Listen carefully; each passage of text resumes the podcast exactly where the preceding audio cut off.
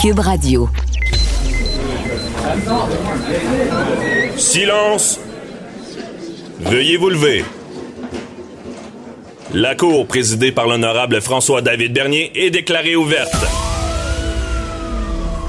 Entrez dans les coulisses de la justice. Écoutez, vous serez pas jugé. Ils appellent à la barre les acteurs de l'actualité. Oui, votre honneur. Avec François-David Bernier. Avec François-David Bernier. Avocat à la barre. Cube Radio. Bonjour, bienvenue à l'émission. Aujourd'hui pour vous, on parle de la légalité du renouvellement de l'état d'urgence. On revient euh, sur doit-on abolir la monarchie? Ensuite de ça, euh, un restaurateur vient nous expliquer quelles sont les, les règles et comment ça se passe avec la réouverture des restaurants dans les, dans les zones oranges. Et je commence avec ma plaidoirie. Vous écoutez Avocat à la barre. Pour ma plaidoirie cette semaine, je vous parle de deux sujets qui ont fait beaucoup, comme on dit, jaser durant la semaine. Euh, le, ben, on va parler du vaccin. Euh, vous avez vu ce qui se passe avec AstraZeneca. Et on parlera des restaurateurs, parce que beaucoup de questions se posent dans ce domaine-là également. Pour les vaccins, ben, on a vu cette semaine là, que euh, le vaccin d'AstraZeneca pouvait euh, causer des caillots sanguins. Mais je, prononce mal ça. C'est pas que ça peut. On, on- suspecte, on n'est pas sûr. Euh, il y a eu, euh, avec ce vaccin-là, il semblerait qu'il y a eu plus de problèmes. Il y a des gens que dans des pays qui seraient décédés. On ne peut pas faire le lien de cause à effet encore. On n'est pas certain. C'est peut-être quelqu'un qui, avait une prédisposition. euh, imaginez, euh, quelqu'un des problèmes cardiaques euh, fera peut-être une crise cardiaque, se fait vacciner, puis ça donne que trois jours après, euh, décède d'une crise cardiaque. C'était peut-être déjà là. Mais vraiment, ça, la semaine dernière, on a parlé avec Maître Jean-Paul Boilly de cette question-là qui était encore plus hypothétique que la semaine dernière, à savoir, pouvez-vous choisir votre vaccin? On se disait, ben, en théorie, euh, on ne peut pas choisir son vaccin parce qu'il y a une problématique d'approvisionnement. Euh, c'est complexe, vacciner toute une population. Oui, le gouvernement peut vous forcer même, mais ils ne l'ont pas fait encore. Et de choisir son vaccin, euh, la loi porte un flou. Il y a un flou dans la loi. C'est pas euh, décidé si on a le droit de choisir. Et on, la semaine dernière, on se disait, ben, peut-être que s'il y avait une preuve scientifique, qu'il y a un problème, qu'il y a plus de danger avec un vaccin qu'un autre, euh, ça pourrait donner des arguments. Et là, l'hypothèse est devenue un petit peu plus sérieuse. Je ne veux pas faire peur, la vaccination euh, est quand même euh, sécuritaire, on le dit, mais je ne sais pas, vous, est-ce que ça vous dérange? Euh, Écrivez-nous sur notre Facebook, on veut savoir, est-ce que ça vous dérange de savoir qu'il y a un problème avec euh, un vaccin? Et là, toute la dynamique de choisir peut peut-être changer parce que là, on sait qu'il y a euh, trois pays au moins européens qui ont suspendu la vaccination. Et là, au Canada, on dit, ben non, on n'a pas de problème ici. Et par contre, on se dit, ben, est-ce que ça peut arriver? Est-ce que les lots de vaccins qu'on a utilisés n'étaient pas pro- problématiques, mais un, lot pourrait l'être? Euh, beaucoup de gens vont se dire, euh, ben, est-ce que ça va tomber sur moi? Est-ce que c'est moi qui pourrais avoir un problème? Donc, il peut y avoir une crainte dans la population. Et là, ce débat-là sur le choix euh, est plus actuel. Et ce qu'on disait la semaine dernière, si vraiment, et on ne souhaite pas ça, on le répète, on, détermine qu'un vaccin euh, a des problèmes. Puis en plus, on, entend parler qu'il y aurait plus d'allergies euh, possibles avec ce vaccin-là. Mais là, ça change la donne. Peut-être que oui, on pourrait pouvoir demander euh, d'avoir tel ou tel vaccin. Et là, il y a des gens qui m'ont écrit qui, me- disent, ben moi, j'ai mon rendez-vous de prix et je ne sais pas quel vaccin ils vont m'injecter. Ben, je, pense qu'en ce moment, il faut quand même faire confiance, mais je comprends l'inquiétude. Donc, ce qu'il faut faire euh, pour l'instant, c'est de demander avant d'être vacciné. Euh, moi, je ne veux pas embarquer dans le débat de dire ce que vous devez ou pas le faire, c'est dangereux, là, mais je comprends la problématique. Et pour ceux qui m'ont posé la question, vous êtes plusieurs, est-ce qu'on est obligé de recevoir le vaccin qu'ils nous donnent? Mais en ce moment, euh, il semblerait que oui, mais vous êtes peut-être mieux, si ça vous inquiète à tel point, vous êtes peut-être mieux de reporter pour faire des vérifications, valider. Je comprends l'inquiétude qu'il y a dans la population parce que les nouvelles à propos de ce vaccin-là euh, sont inquiétantes. On ne veut pas que ça nous arrive. Mais légalement, on ne peut pas exiger tout ça à moins de prendre des procédures qui peuvent, euh, on en avait parlé la semaine dernière, des procédures en mandamus, forcer le gouvernement à nous donner tel vaccin. Mais je pense que pour l'instant, si ça vous inquiète, c'est peut-être de, de mieux vous informer qu'est-ce que, euh, quelle dose vous recevrez. Ça peut éviter beaucoup de problèmes. autre autre situation que les gens se posent beaucoup de questions, c'est dans là, on, la plupart des régions sont en, repassées en zone orange et euh, il y a de, la, réouverture. Et là, comprenez bien que pour les restaurants, on l'a dit, on va en parler euh, à l'émission aussi là, avec un restaurateur. Euh, on va tout refaire tantôt. Je vais tout lui poser les questions sur les règles sanitaires.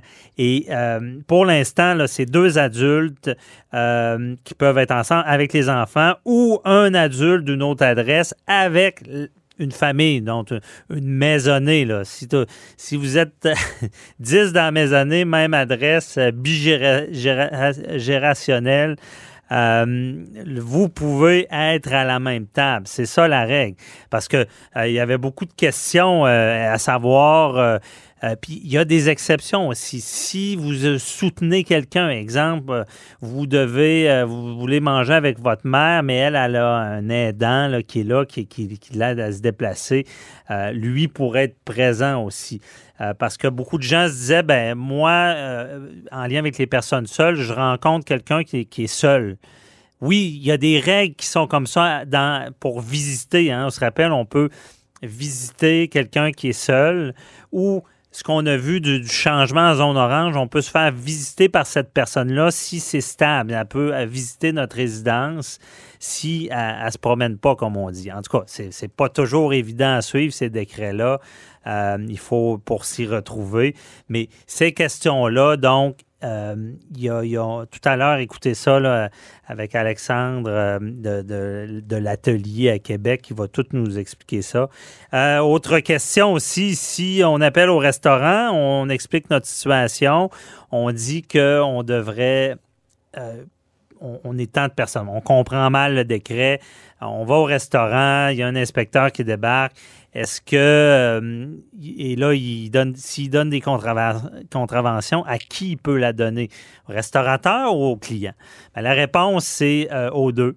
C'est sûr que nul ne, doit ignorer la loi, on le sait. Hein. Autant le restaurateur est, obligé de comprendre les décrets, de les appliquer. S'il ne les applique pas, il va être fautif. Le client qui est assis dans le restaurant ne peut pas dire ben, je ne savais pas.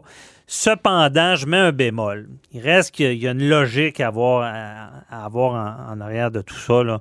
Euh, il y a quand même la bonne foi des gens. C'est vrai qu'il peut y avoir des erreurs. Moi, la façon que je vois ça, c'est que euh, ce genre d'infraction-là, c'est une infraction à responsabilité qu'on appelle euh, stricte. Ça veut dire.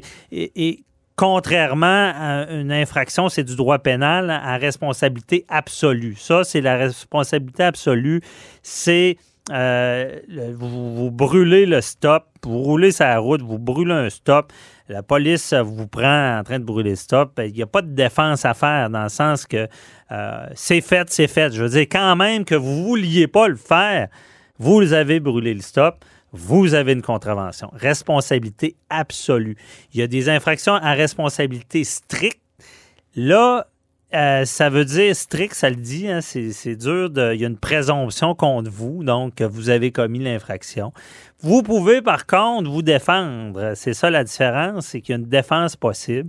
Pour ce qui est des restaurateurs, c'est sûr que si le restaurant est tout croche puis il fait pas appliquer les règles, moi j'espère qu'il va être inspecté parce que ces délinquants-là euh, ne doivent pas emporter les autres qui respectent les règles pour ce qui est des restaurants. Par contre, vous, si vous êtes fait induire en erreur, moi, je crois, euh, ça ne sera pas tout le temps évident que si vous avez une contravention, vous pouvez, c'est une défense ça, de dire qu'on était de bonne foi, la, diligence dans, l'action. Si vous avez été vigilant, vous avez tenté de vous informer et vous étiez dans l'erreur, bien, c'est sûr qu'on peut... Euh, c'est une défense qu'on appelle de diligence raisonnable. Et euh, je vous donne un exemple là-dessus. Le petit euh, parcomètre qu'on voit là, en ville avec un, un petit numéro, là, on stationne notre véhicule. Là. Euh, avant, on disait que c'était des infractions à responsabilité absolue, disant qu'on a, si on se trompait de numéro, par exemple, on se trompe de numéro, on, paye le stationnement à côté, ben, euh, est-ce qu'on on doit payer l'étiquette? Mais là, il y a un juge qui a dit non, c'est des infractions à responsabilité stricte. Il dit ça fait 15 euh, ans qu'on se trompe là-dedans et c'est à responsabilité stricte. Donc, quelqu'un qui paye le mauvais parcomètre peut quand même se justifier en disant ben, j'ai payé l'autre. J'avais une défense de diligence raisonnable et euh, on pourrait assister à ça dans les restaurants parce que malgré que c'est simple, c'est pas tout le temps qu'on. C'est assez compliqué. Euh, d'ailleurs, on, va parler de ça dans quelques instants avec euh, Maître Jean-Paul Boilly encore parce que euh, des fois les décrets là c'est pas évident à lire avec le renouvellement aux 10 jours. On, va se poser la question est-ce que c'est légal? Parce que ça pourrait être aux 30 jours. Et des fois on se sent un petit peu comme dans les 12 travaux d'Astérix à, savoir la maison des fous parce qu'on on a un décret qui annule quelque chose qui remet quelque chose en place. On, des fois on, on s'y retrouve plus. Restez là on en parle tout à l'heure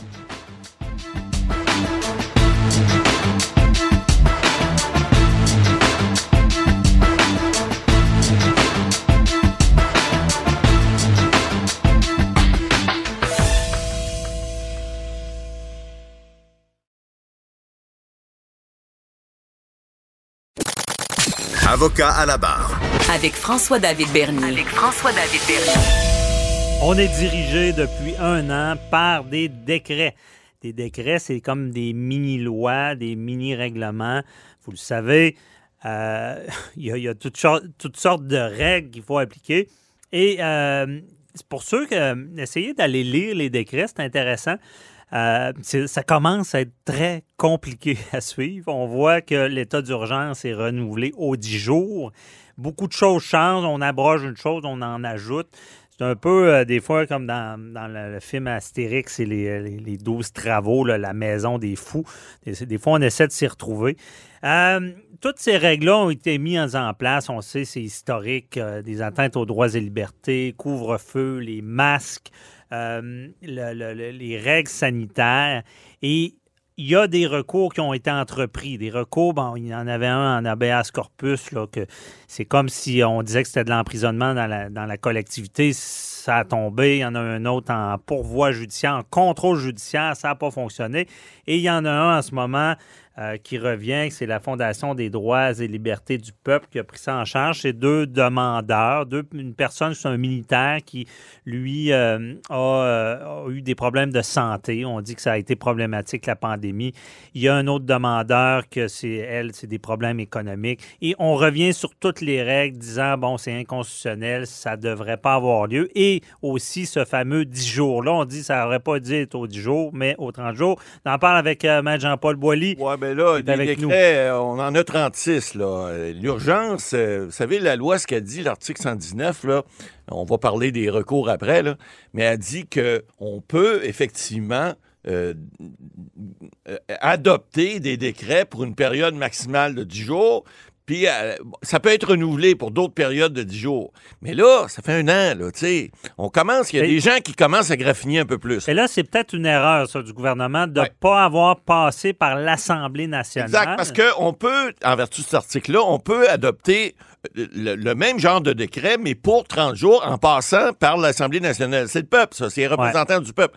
Alors là, au niveau politique, on parle de juridique, là, mais je comprends que la loi permet des renouvellements de 10 jours en 10 jours. Mais là, vous avez des avocats, puis c'est pas les moindres. On parle de Julius Gray, on parle d'un autre professeur de l'Université Laval qui commence à dire, mais écoutez, là, oui, c'est vrai, on était en état d'urgence, mais l'urgence, c'est quand le feu pogne. Là. Après ça, oui, on est toujours en situation de santé publique, de faire attention. Bon, les directives, les règles, on va voir tout à l'heure les recours qu'il a, la Fondation pour sauver le peuple, puis les, autres amis de, de, des régimes de je sais pas trop où. Là. Bon, il y a, y, y a, mais il y a du vrai un peu dans ce qu'elle lègue là-dedans, parce que si on, gouverne par décret euh, pendant, pendant toute une pandémie, ben, ça veut dire que oh, c'est pas c'est pas le, le, les gens, les élus du peuple qui vont décider qu'est-ce qui se passe, mais ce ne sont qu'un groupe restreint de personnes qui vont décider de jour en jour. Et c'est là, là, on voit qu'un paquet de recours qui. Puis on mais d'un autre côté, il y a il n'y a personne de l'opposition qui a reproché vraiment ça au gouvernement. Ça commence à graffiner un petit peu. Puis là, vous Parce qu'il n'y aurait pas personne qui se serait opposé à l'état d'urgence. Du moins jusqu'à maintenant. En fait, ce qu'on a, vous l'avez dit tantôt, il y a eu des recours là, en habeas corpus. Ça, c'est pour dire, écoutez, je suis pas libre de sortir de chez moi à cause du couvre-feu. Euh, donnez-moi la, donnez-moi la permission, enlevez-moi cette, cette, euh, cette contrainte-là que j'ai entre 8 heures, là, maintenant c'est 9h30 dans, dans zones jaune, là,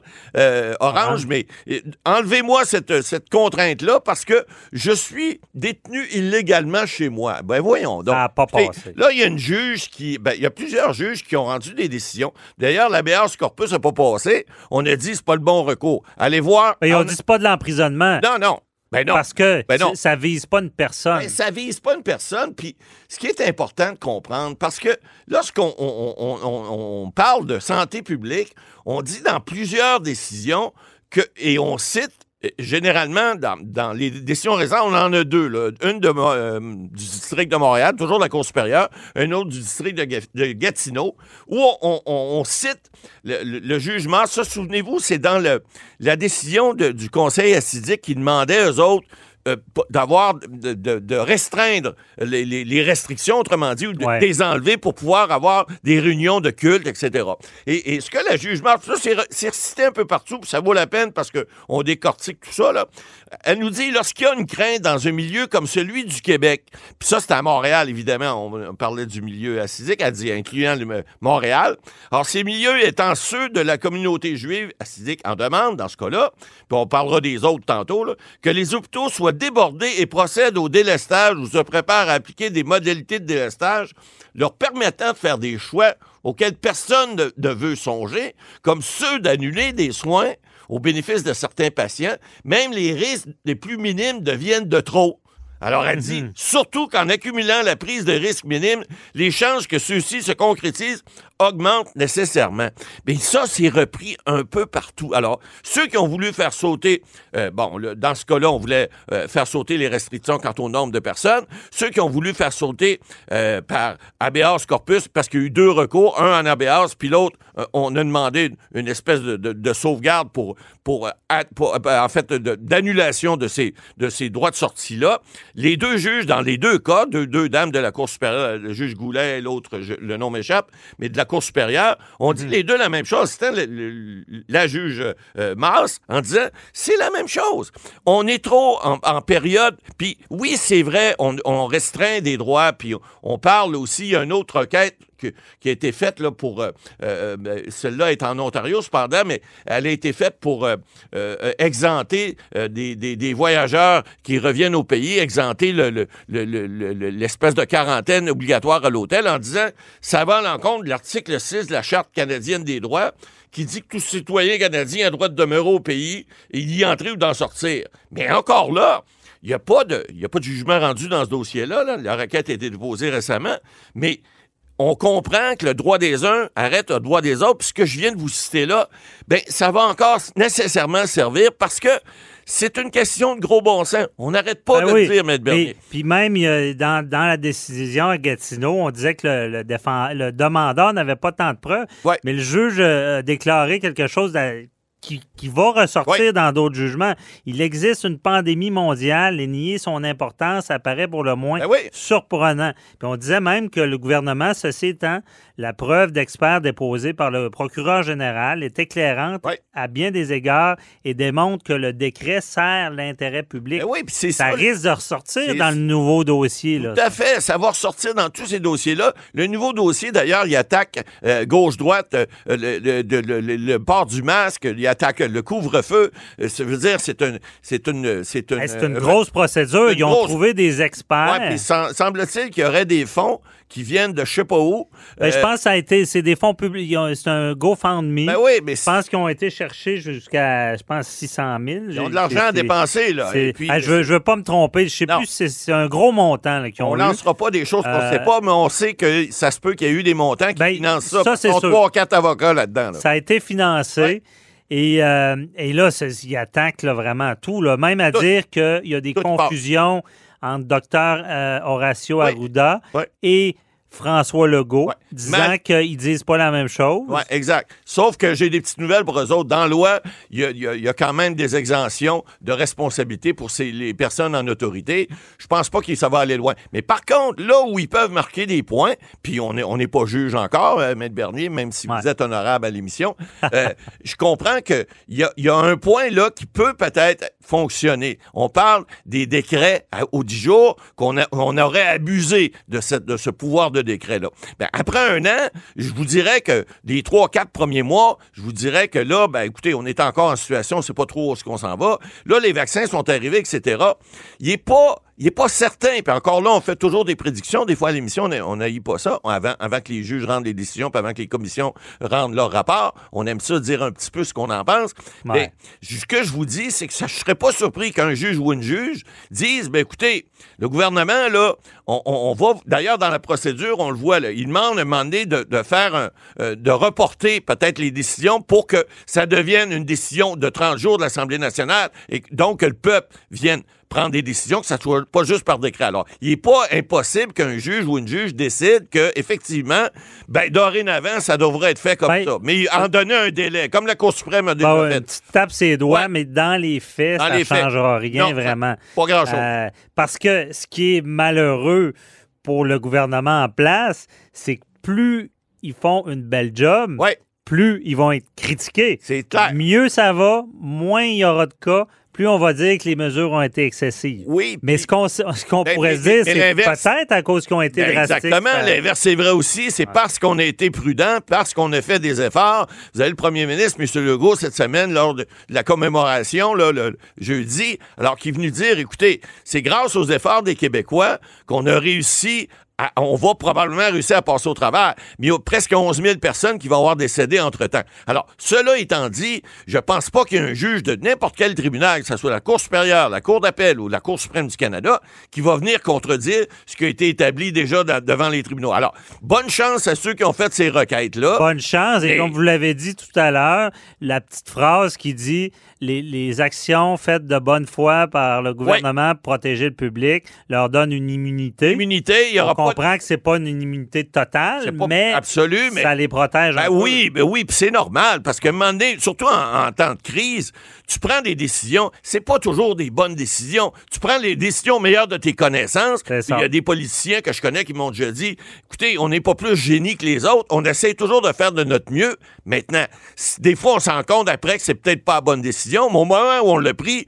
c'est celle qu'on pensait être la meilleure, puis on a essayé d'appliquer ça de la façon le Hey, Sais, la santé publique n'a pas la vérité absolue non plus. Non. Maintenant, il, il conseille le gouvernement, puis c'est au gouvernement à prendre ses décisions. Alors maintenant, il est peut-être le temps que le gouvernement aussi mette ses culottes, puis prenne ses décisions politiques avec le- le- le- les élus du peuple et non à- à- à Ouais. for- à- après 36 ou 37 décrets. là, on, on rendu au 37e. là. C'est Ça, commence, ça, à, ça va commence à s'en être fort. venir, ouais, j'imagine. Mais c'est important ce que vous avez dit. Les décisions, la- ce qu'on savait au moment de la prise de décision. Exact. C'est très différent parce que quand on fait le gestion Toujours d'estrade, facile après. après, Il c'est aurait pas dû lancer, il aurait dû lancer, bah oui, mais c'est Ouais. facile. Quand t'es sur la glace, c'est là que tu vois ce qui se passe. Très bon. Merci, Matt Boily.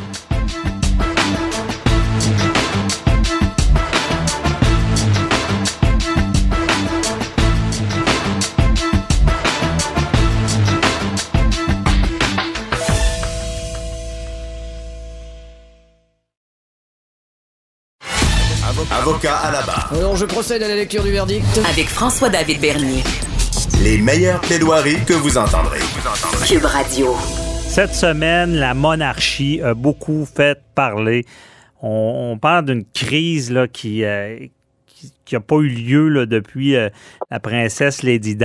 Euh, ouais, et, on- et je parle ici, évidemment, ben, ça a commencé avec l'entrevue de, du prince Harry et de Meghan et du bébé Archie. Une entrevue euh, qui, qui, euh, qui semble avoir choqué la famille. On parlait de propos racistes à la, famille. euh, euh, c'était pas la reine, c'était pas le- le- son mari, mais on savait pas trop. Ça, ça, ça a brassé beaucoup.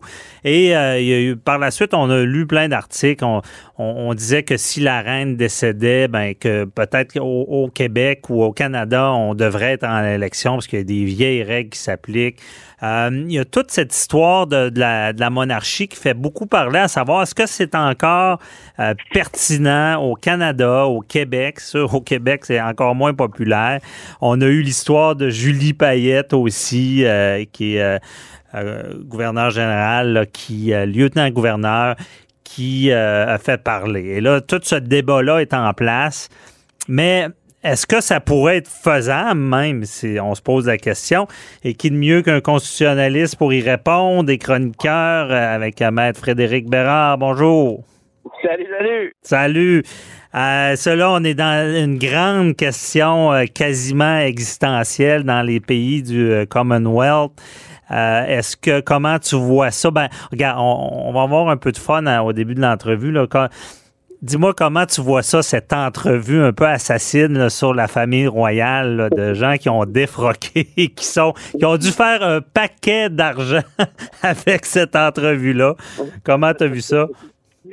Écoute, moi, deux choses. Moi, la monarchie, ça ne m'intéresse, mais tellement pas, t'as aucune idée. T'as pas, t'as pas écouté The Crown sur Netflix, ça veut dire. Non, zéro, zéro, zéro intérêt. J'en ai jamais eu.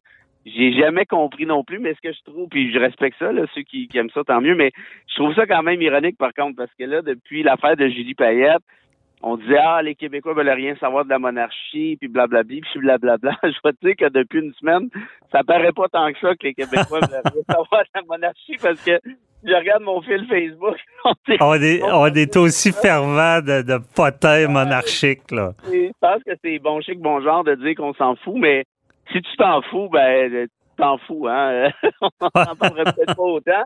Mais, mais euh, une fois qu'on a dit ça, c'est sûr que bon euh, euh, il faut se poser la question, est-ce que est-ce que le, le, le concept de monarchie est encore pertinent au Canada? Euh, Il y en a, il y en a qui aiment ça. euh, Il y en a qui voient une certaine forme de, de symbole important. Puis d'un point de vue constitutionnel aussi, d'avoir une espèce de, de ben, peut-être pas de contrepoids, mais un gouverneur général qui, qui est pas élu, qui, qui est plus neutre, qui, qui- est encore le chef d'État, qu'on le sait, hein, Mhm. fonction symbolique et tout ça.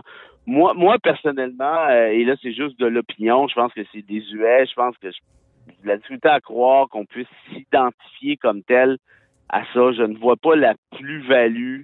euh, en plus du, que- du, du fait que si on, si on est honnête, la monarchie britannique, la couronne britannique, a jamais été très tendre à l'endroit des, des, des francophones, particulièrement des Acadiens qui ont été déportés. n'a pas été très tendre à l'endroit des, des, Autochtones non plus. Alors Mhm. moi, je j'ai de la difficulté à avoir une possibilité d'identification au-delà du gossip. Là, est-ce que Harry, là, qui s'appelle, je pense, puis Meghan, euh, puis la belle-mère, puis à part du mémérage, tu sais, je vois pas, moi, d'un point de vue constitutionnel, la pertinence. Je serais en faveur d'une abolition. Le problème, c'est que si tu regardes la loi constitutionnelle de 1982, c'est la formule de l'unanimité qui s'appliquerait à l'article 41. Donc, ça veut dire que toutes les provinces, plus le fédéral, euh, auraient à donner leur aval à une abolition. Donc, on s'entend que c'est peut-être c'est pas fait encore. C'est pas fait, puis c'est. euh, Est-ce qu'on est trop entremêlé dans, dans quelque chose de tellement technique qu'on a mal à la tête et on veut pas le faire? On pense à l'époque, la nuit des longs couteaux pour rapatrier cette constitution-là des- du Royaume-Uni jusqu'ici, qui c'est déjà là, puis qui n'avait pas invité le Québec, là, parce que savait qu'on serait d'accord, ayant peur que le Canada modifie ce qu'ils veulent dans la Constitution puis qu'on on soit lésé. Euh, Est-ce que techniquement, c'est même, euh, je demande aux constitutionnalistes, est-ce que c'est faisable de, se débarrasser de la monarchie?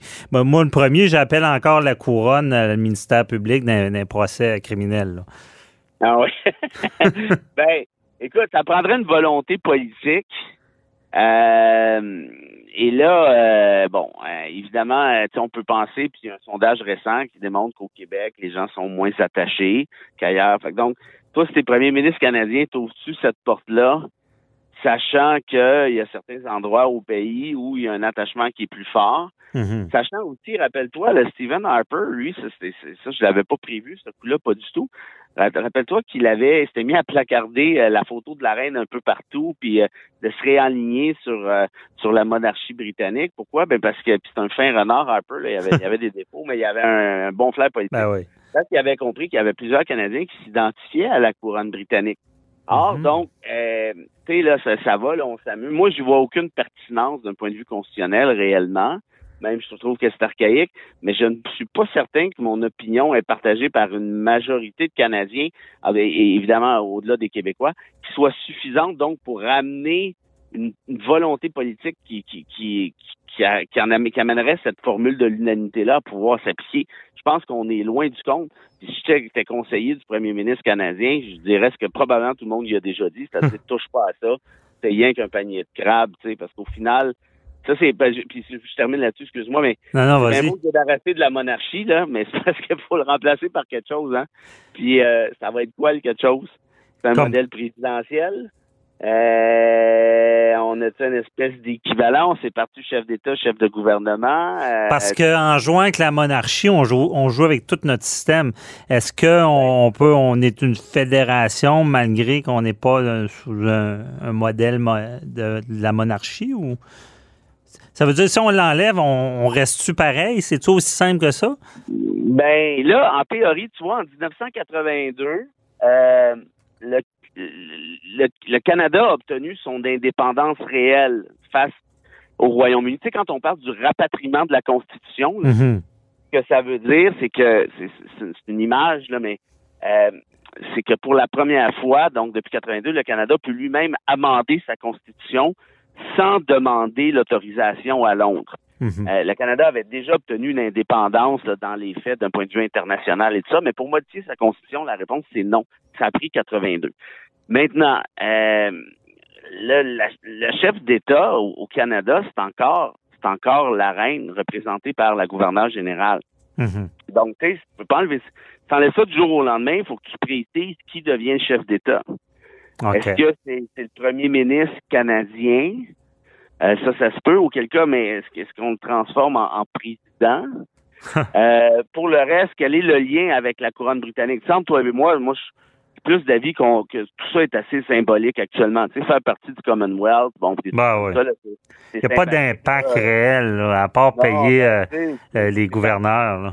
Non, puis on n'est pas attaché non plus. Tu sais, si, euh, si le Royaume-Uni part en guerre, euh, ben contrairement à avant, euh, le Canada est pas obligé de suivre. là. Mhm. Le Canada avait signé euh, pendant le traité de Versailles euh, comme membre du Commonwealth, et puis le Royaume-Uni regardait par-dessus son épaule. Puis par la suite, son premier accord euh, qui confirmait une certaine forme d'indépendance, c'était l'accord sur le flétan. C'est le poisson blanc. Fait qu'on s'entend qu'il y a des choses un petit peu plus euh, un petit peu plus euh, que le dans- en termes d'accord, mais ça pour dire qu'on a gagné une indépendance graduellement euh, qui a été scellée en 1982 à tout point de vue. Donc, je veux dire, on fait partie du Commonwealth, mais franchement, est-ce que ça change quelque chose au final? Je, ne- je ne crois pas. Mais reste que tout ça pour dire qu'il y a deux étapes, on voulait aller là. Premièrement, s'en débarrasser, moi je serais d'accord. Mais la deuxième étape, on remplace par quoi? Puis je vous jure, c'est quand même pas si simple que ça. Euh, si tu es premier ministre du Canada, est-ce que tu veux vraiment t'embarquer dans cette affaire-là? Parce que là, oublions pas que si tu modifies ça, Mhm. donc, tu utilises la formule de l'unanimité. Ça prend la- l'accord de toutes les provinces. Mais compte sur moi que à peu près toutes les provinces vont arriver avec leur liste d'épicerie, ce qui est un classique, en disant, moi, je donne mon accord pour abolir ça, mais pendant qu'on y est, puis pendant qu'on ouvre la Constitution, moi, j'aimerais ça avoir ci, ci, ci, ça, ça, ça. Par exemple, en matière de partage des compétences, le fédéral va dire, tu fou, je veux rien savoir. Puis le fédéral va arriver avec d'autres listes Et puis là, et là, on rentre dans. Moi, moi, comme constitutionnaliste, je comprends que ça me donnerait à manger pendant. T'arrêtes l'ouvrage. Pas contre. J'essaie d'être honnête intellectuellement pour dire on ouvre la canne de verre, puis là, le, le- les verres vont se promener partout. non, c'est ça. C'est on- le, le- le- le bon mot, tu l'as. C'est un panier de crabes. C'est personne. Oui, euh, c'est la patate chaude. Là. Tu veux pas l'avoir, tu veux pas t'en occuper. Exact. On met ça de côté, ça dérange pas. Mais euh, là, par contre, on voudrait pas des impacts. là. Il nous reste deux minutes, mais tu sais, on a vu une nouvelle. euh, Si la reine avait décédé, euh, on devrait partir en élection. On, on va mettre ça aux poubelles, là, cette règle-là. Là. Ouais, ben, tu vois, le, ça, c'est quand même une preuve de ce que je te dis là, c'est que c'est le fun de dire au diable euh, Sa Majesté. c'est un impact constitutionnel. Et puis ça, c'est mon ami euh, Patrick Taillon, là, qui est constitutionnaliste, qui, qui, qui l'a soulevé avec un, un collègue, là, je me souviens plus qui, euh, ou un collègue euh, indirectement, qui, qui dit, ben, parce que le Québec, c'est c'est délesté de, de, de, de cette règle-là qui dit, ben, euh, si Sa Majesté meurt, ben il n'y a pas d'élections qui vont être tenues. Tu sais, le, le Québec a voulu, je- de ce que je comprends, là, c'est pas moi spécialiste, c'est Patrick, a voulu un peu effacer le nom de la, du, faire du cancel culture avec la reine, en quelque sorte. A enlevé le nom un peu partout. Ok, ben ça c'est bien cute. Sauf que là, si tu n'as pas de règle écrite qui prévoit ça, ça veut donc dire c'est la vieille règle de common law. La règle de common law te dit que si Sa Majesté meurt, tout le monde part en élection. Fait que actuellement, c'est la règle de common law qui s'applique. Donc, c'est pour ça que Québec s'est engagé à proposer un projet de loi bientôt pour effacer, euh, pour colmater un peu cette brèche-là. Parce que, je veux dire, euh, ça serait quand même assez saugrenu que euh, Madame la Reine décède puis qu'on parte en élection sur cette base-là. Je pense qu'il n'y a pas grand monde qui comprendrait quelque chose d'un point de vue légitimité. Non, je pense que ça, on, on verra pas. Ça, comme on dit, c'est un symbole. On va le laisser là. Tant qu'il dérange pas trop, mais s'il y avait un réel problème. euh, non, en tout cas, puis on sait qu'au Québec, euh, la reine, c'est pas. Je, je comprends ce que tu dis, c'est beaucoup plus populaire au Canada. La preuve ici, il n'y a plus de jour de la reine. Je pense que c'est la journée des patriotes. Je me trompe pas. Ben, il y a eu Dollar des Ormeaux euh, rendu célèbre pour euh, balancer un baril de poudre à des Autochtones. Puis le baril est revenu d'en face puis a explosé. Je pense qu'on était mieux avec les patriotes au final. là. c'est bon, je la savais pas, elle. C'est bon. Hey, merci beaucoup, euh, Frédéric. Toujours éclairant. Bon, ami, Salut à tout le monde. Salut, bye.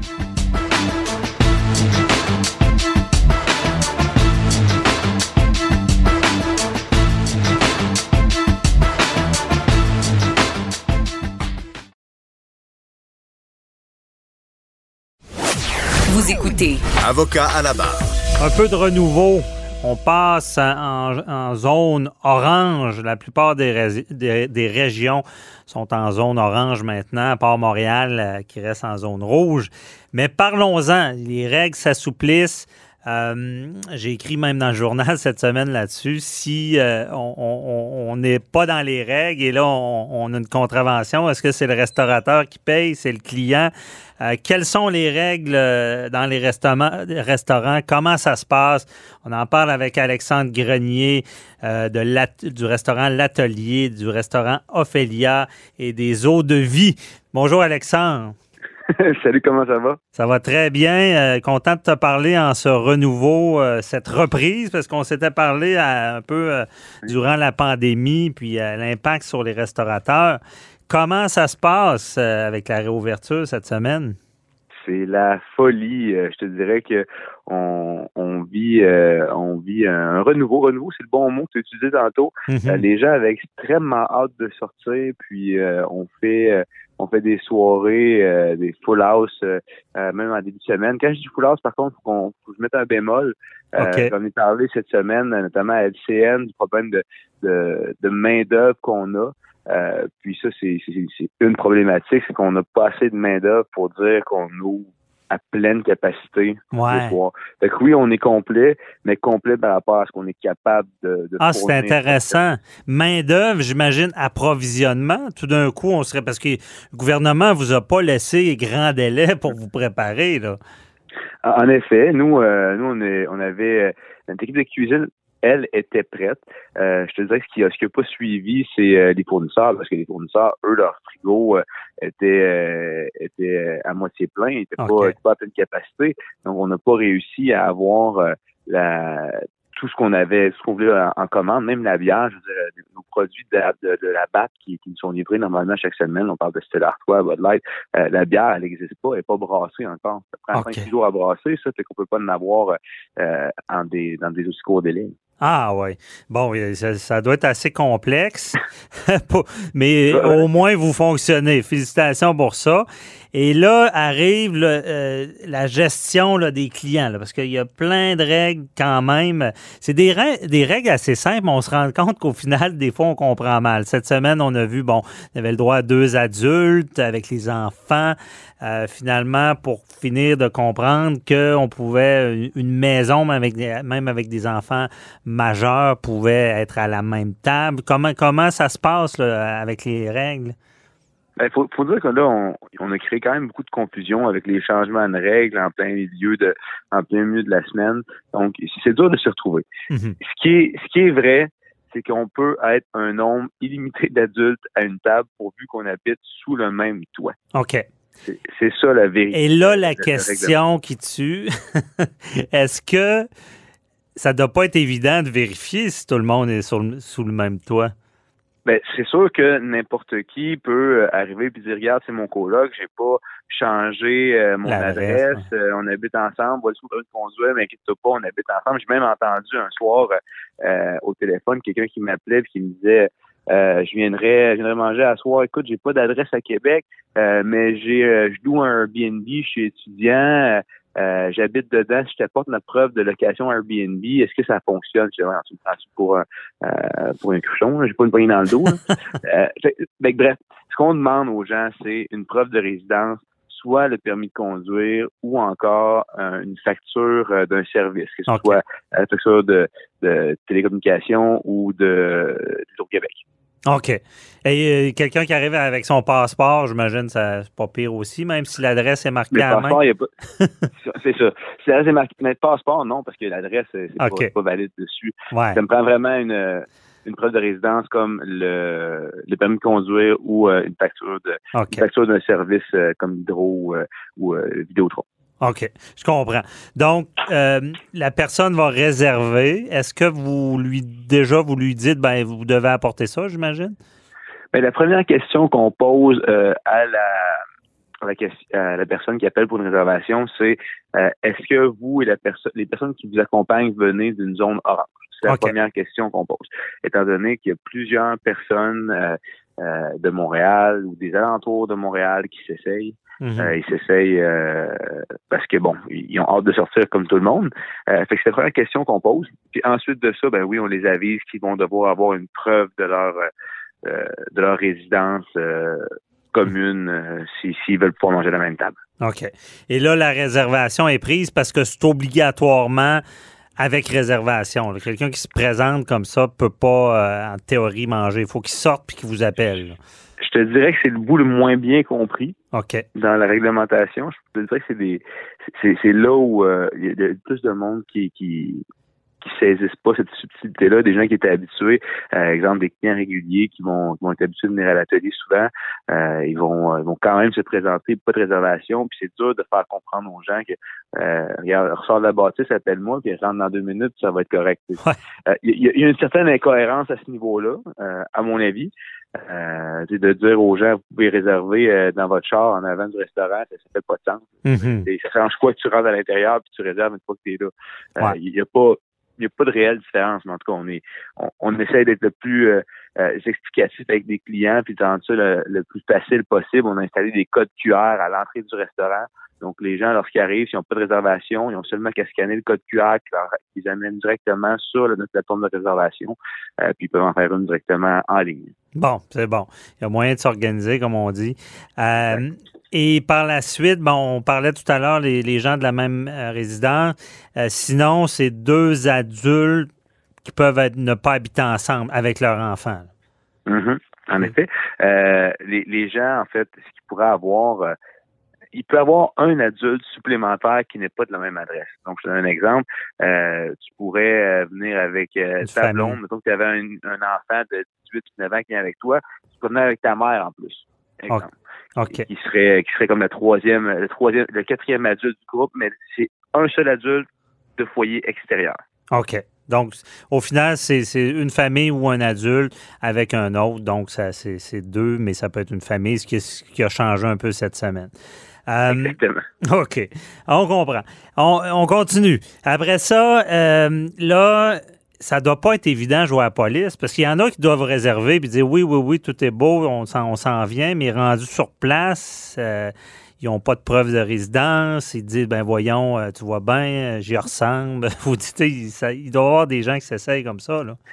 Ça, euh, heureusement, je ne l'ai pas vécu encore. Honnêtement, de ce côté-là, les gens sont assez disciplinés lorsqu'ils sont avertis d'emblée. Je pense que les gens sont compréhensifs. Puis les gens sont tellement contents de pouvoir enfin manger au restaurant que entre le printemps dernier, lorsqu'on a réouvert, puis maintenant, c'est deux mondes différents.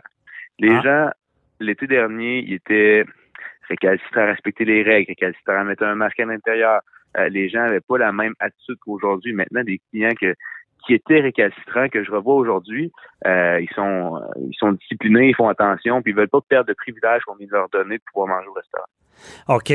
Donc, euh, ils, ont perdu quelque chose. ils, veulent être sûrs, ils veulent être sûrs que ça reste euh, ouvert. Je comprends bien. Ils sont plus disciplinés.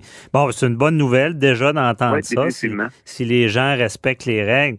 Euh, et est-ce que il y a, dans le milieu, il y a une crainte des délinquants? Parce qu'on on s'en était parlé à l'époque. vous aviez, avais tout mis en place dans ton restaurant, mais on voyait des restaurants qui restaient pas, respectaient pas les règles. Au final, ça a refermé. Est-ce que euh, on, a cette crainte-là que, parce qu'on n'a pas parlé encore, mais il y a un registre aussi.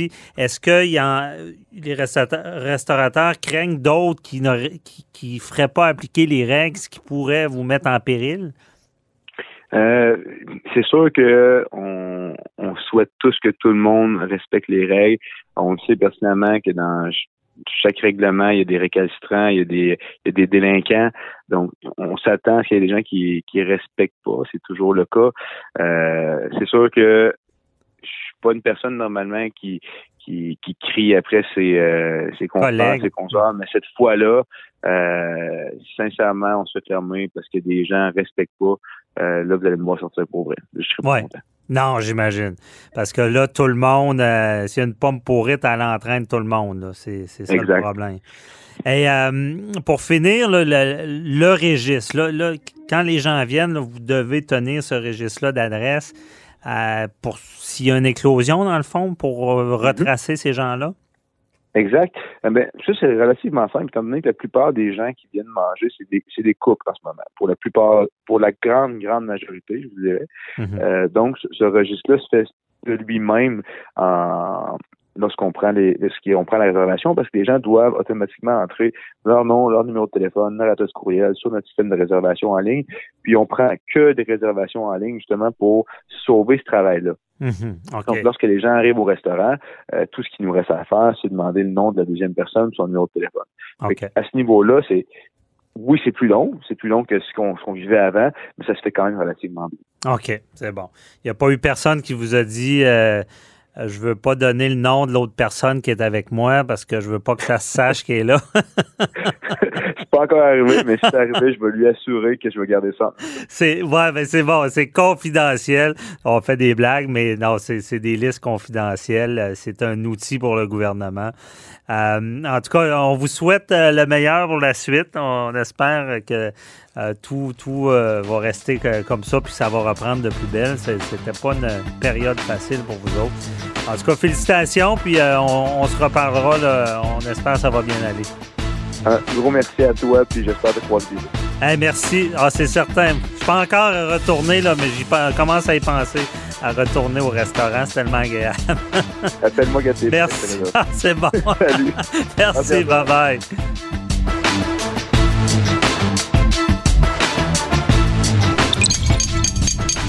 Cube Radio.